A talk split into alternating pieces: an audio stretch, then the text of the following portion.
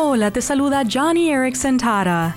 La primera vez que visité Rumania fue a principios de los años 80. Ceausescu todavía estaba a cargo y la gente tenía miedo de hablar con cristianos, pero había una verdadera hambre de conocer la palabra de Dios. Ver a las personas con discapacidades durmiendo sobre cajas de cartón o en sillas de ruedas improvisadas con piezas viejas de bicicletas dio lugar a la visión de llevar nuestro ministerio de sillas de ruedas a ese país. Luego, en los noventas, después de la caída de la dictadura comunista, trajimos el Evangelio junto con sillas de ruedas y compartimos sobre la libertad en Cristo a este país.